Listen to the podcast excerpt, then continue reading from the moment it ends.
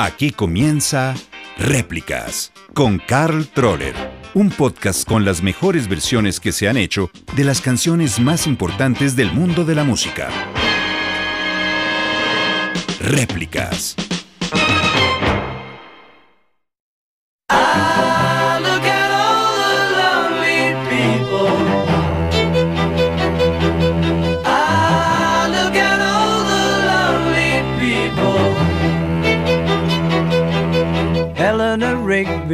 Picks up the rice in the church where a wedding has been. Lives in a dream, waits at the window, wearing the face that she keeps in a jar by the door. Who is it for? All the lonely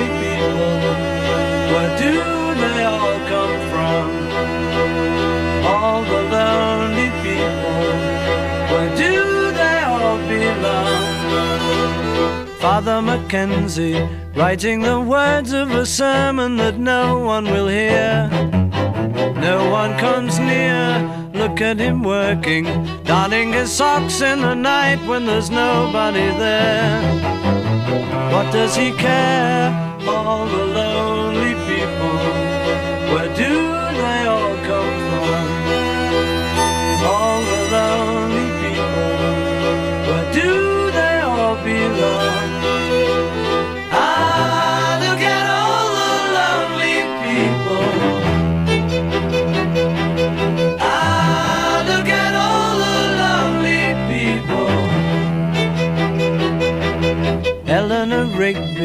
died in the church and was buried along with her name. Nobody came, Father Mackenzie, wiping the dirt from his hands as he walks from the grave. No one was saved,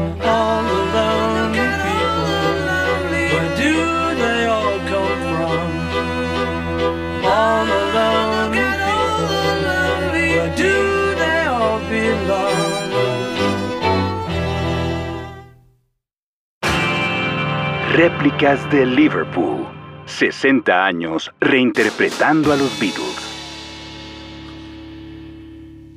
Bienvenidos a Réplicas. Les habla Carl Troller y este episodio está dedicado a toda la gente solitaria que nos escucha. All the Lonely People. Un concepto que en 1966 y viniendo de una banda como los Beatles, ponía sobre el tapete uno de los problemas que hasta ese momento era un tema de sociólogos, del sistema de salud y de algunos políticos, no de la música pop. Con la canción Eleanor Rigby se concientizaba a millones de fans sobre la triste y depresiva realidad de muchos habitantes de Inglaterra, pero también del mundo, que viven completamente solos, sin familia, sin ayuda. Y obviamente marcaba un giro radical en la lírica de las canciones del grupo. El álbum donde venía incluida, Revolver, es también el trabajo que marca un antes y un después en la historia musical del grupo, con canciones más elaboradas que se iban, digamos que, alejando un poco de las melodías más pegajosas y simples a las que tenían acostumbrados a sus seguidores. Eleanor Rigby, bueno, como muchas otras canciones de los Beatles, estuvo rodeada de cierta polémica y también tuvo opiniones divididas empezando por los propios Beatles, quienes no se pusieron de acuerdo sobre su autoría. Para John Lennon era claramente una pieza de su inspiración. De hecho, sostuvo que los Lonely People eran basados en su canción autobiográfica Nowhere Man, mientras que para Paul el 80% era suya y el 20%, que equivalía a parte de la letra, era de John. Para algunos críticos y musicólogos, entre ellos Pete Shotton, un amigo de Lennon y exmiembro de los Quarrymen, el grupo donde comenzó John Lennon su carrera musical, se trataba de una creación colectiva. George Harrison aportó la frase, Ah, look at all the lonely people. Mira toda esa gente solitaria. Mientras que Ringo, la que dice, Writing the words of a sermon that no one will hear, escribiendo las palabras de un sermón que nadie oirá. Y el propio Shoron, que fue el que salió con la idea, luego de que McCartney no sabía cómo terminar la canción, que las dos personas solitarias, Eleanor Rigby y el padre Mackenzie, se unieran dando este último el sermón del funeral de la primera.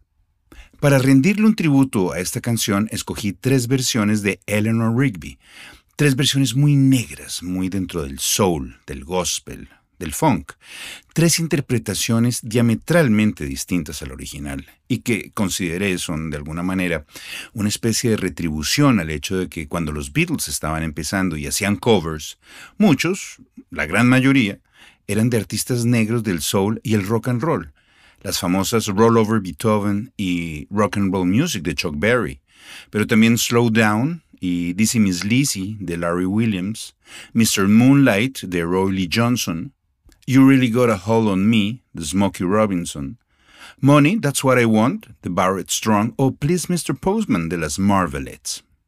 Así que aquí está la primera réplica de Eleanor Rigby a cargo de Ray Charles, una versión que apareció en marzo de 1968 en su álbum A Portrait of Ray y que llegó al número 35 en los Estados Unidos y al 36 en el Reino Unido, nada del otro mundo. Pero el mejor reconocimiento vino de parte del propio John Lennon cuando dijo que la versión de Ray Charles era sencillamente fantástica.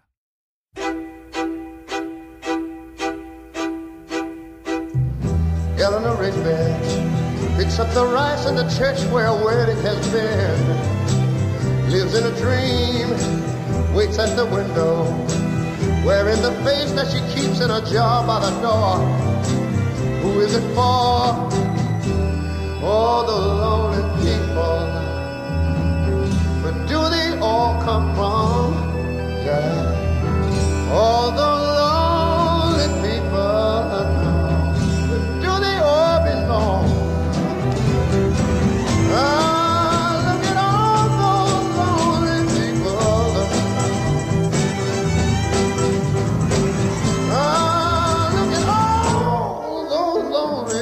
people now.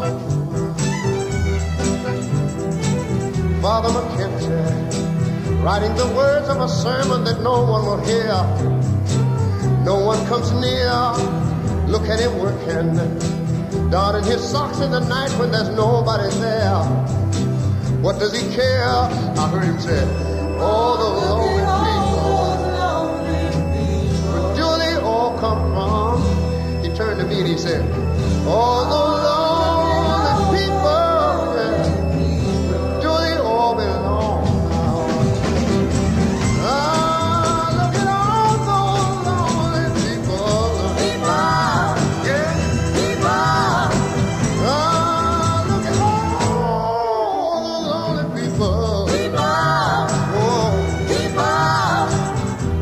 Oh. Eleanor died in the church and was buried along with her name. Nobody came, and Father McKenzie, wiping the dirt from his hands as he walked from the grave. No one was saved, and he said, All the lonely people. Do they all come from? The man looked at me and he said, All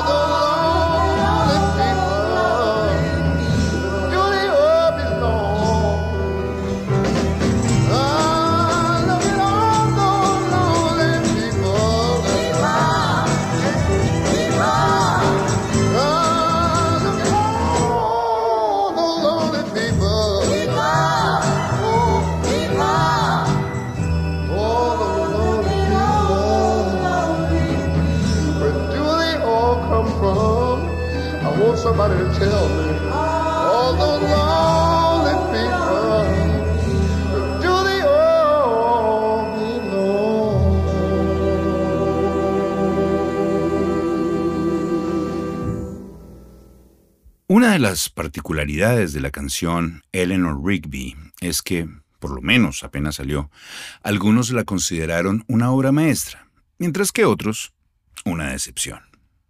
Para empezar, se trata de un tema donde ninguno de los Beatles toca un instrumento, no hay guitarras, ni bajos, ni batería.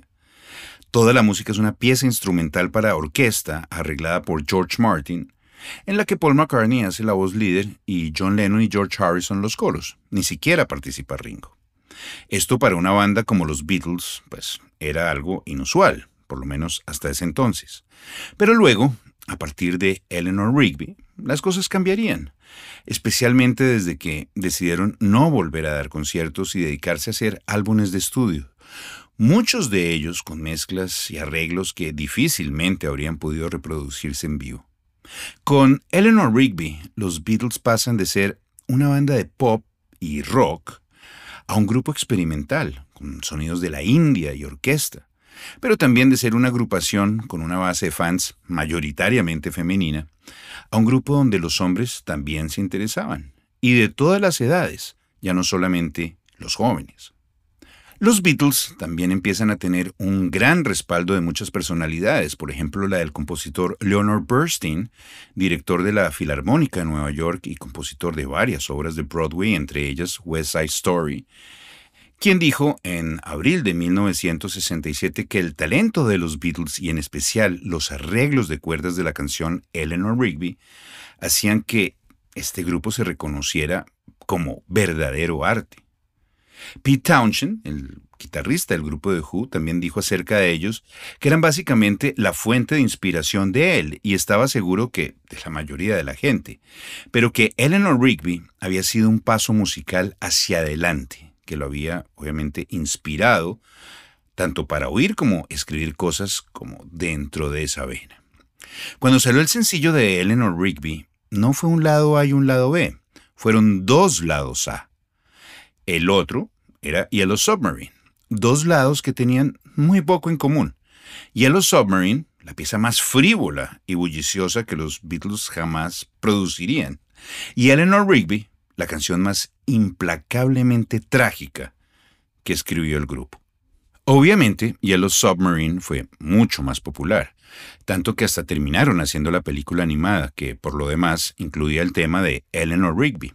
De hecho, el video de esa canción fue extraído de la animación de la película. Unas bellísimas y crudas y desoladoras imágenes de viejos solitarios en Liverpool que tienen a Ringo Starr como protagonista. En los Estados Unidos el lanzamiento del disco coincidió con la última gira del grupo y también con las declaraciones de John Lennon de que los Beatles se habían vuelto más populares que Jesucristo. Este comentario no cayó muy bien en una sociedad bastante conservadora y religiosa.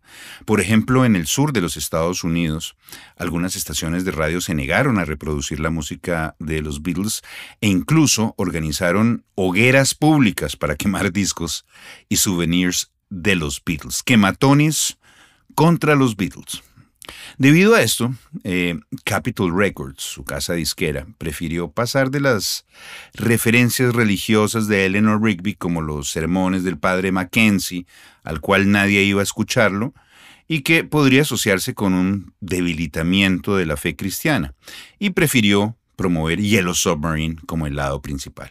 Mejor dicho, ir a la fija.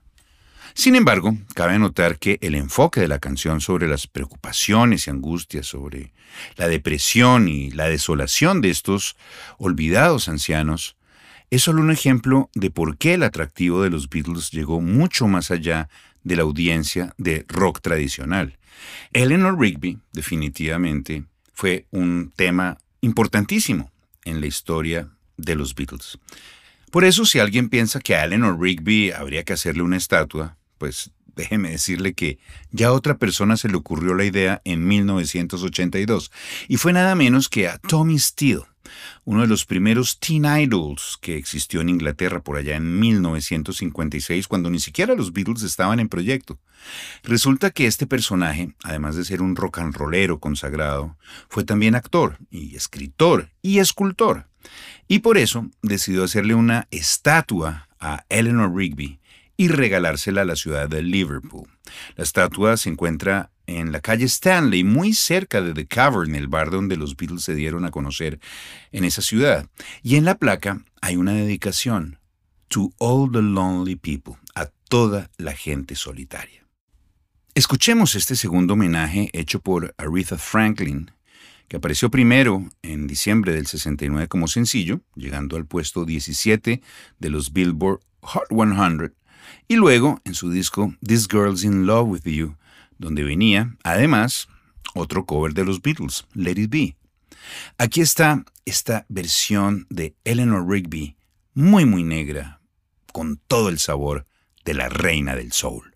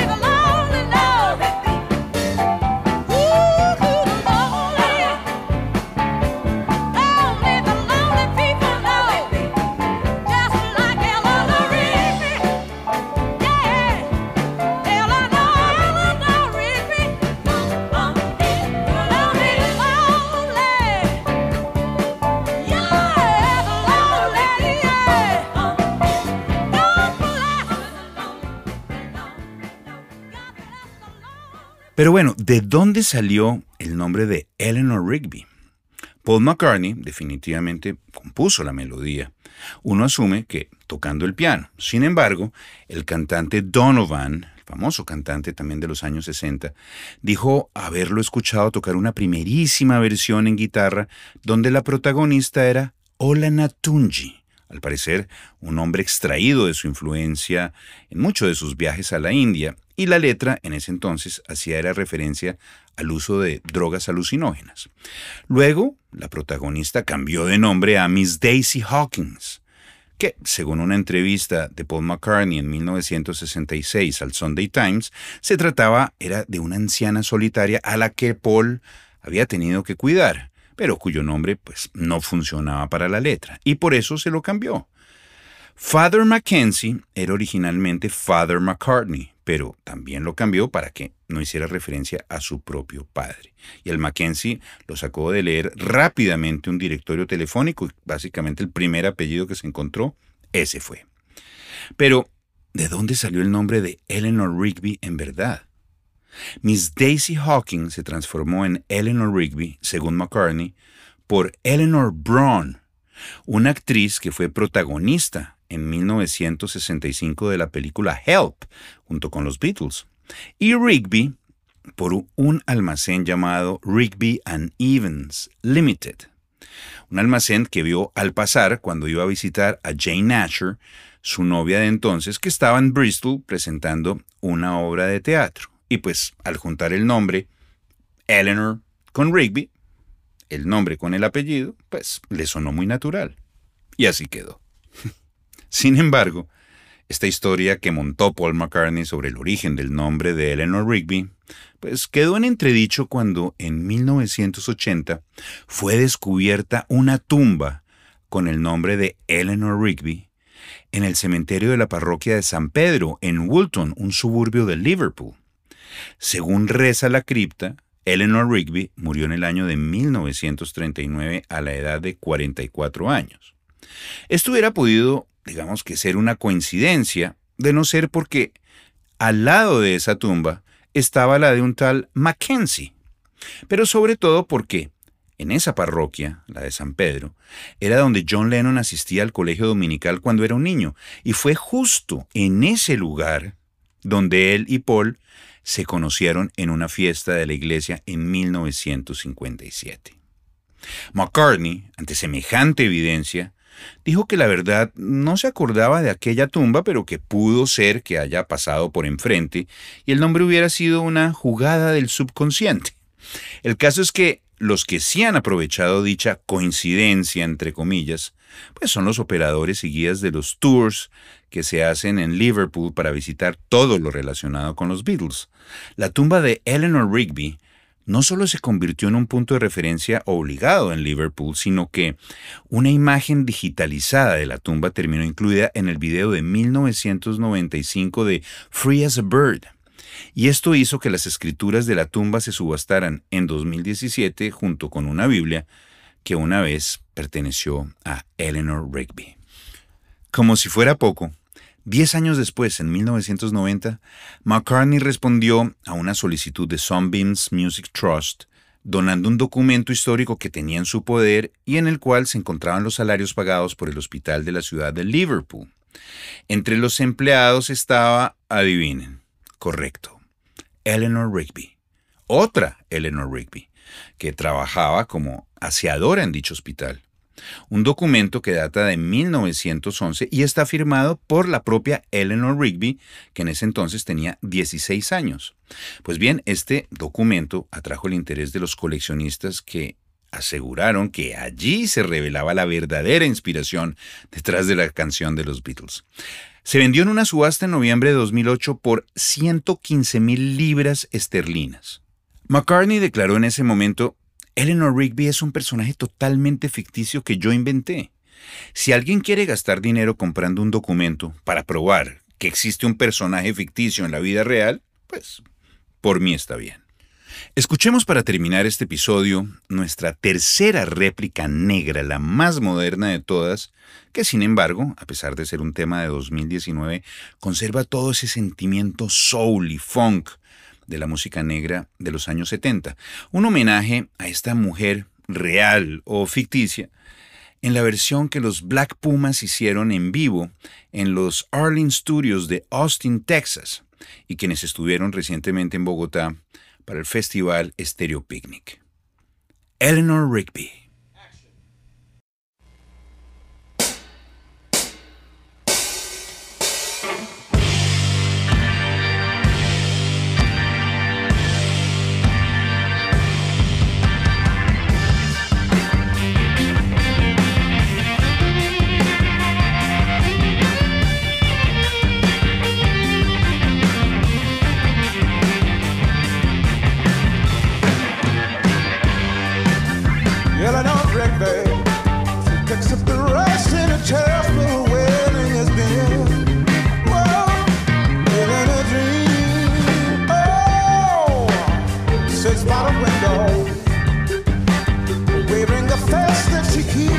joy by the door.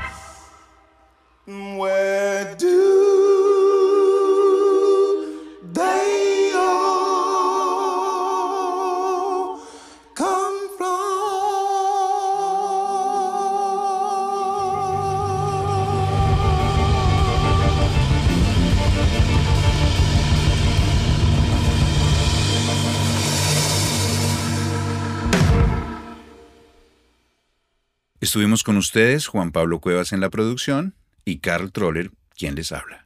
Hasta un próximo episodio.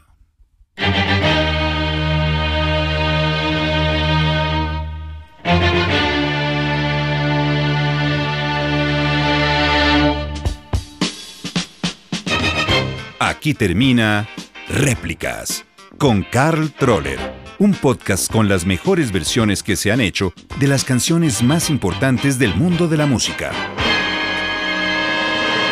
Réplicas.